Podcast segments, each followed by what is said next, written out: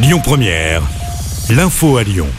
Bonjour à tous. À la une de l'actu, la raffinerie de Fézin a été bloquée une partie de la matinée. Des salariés se sont mobilisés à 48 heures de la grande journée d'action nationale contre la réforme des retraites.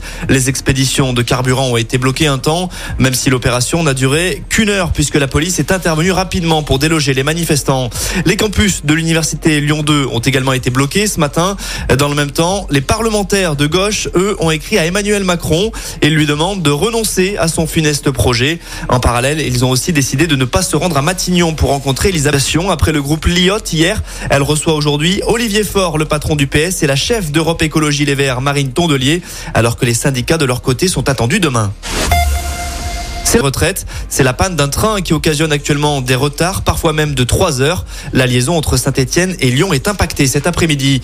Eux vont manifester contre l'euthanasie, mais pas tuer. Des rassemblements similaires seront menés dans une quarantaine d'autres villes en France. Chez nous, le rendez-vous est donné à 18h place Carnot. Il fait suite aux annonces d'Emmanuel Macron hier et sa volonté de présenter un regroupant des citoyens mais aussi des soignants se dit très inquiet.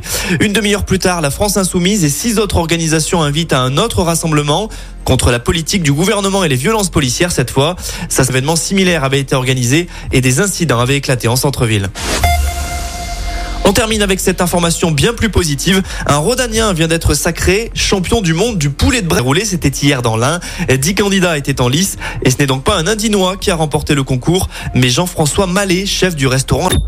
Écoutez votre radio Lyon Première en direct sur l'application Lyon Première, lyonpremière.fr et bien sûr à Lyon sur 90.2 FM et en DAB+. Lyon Première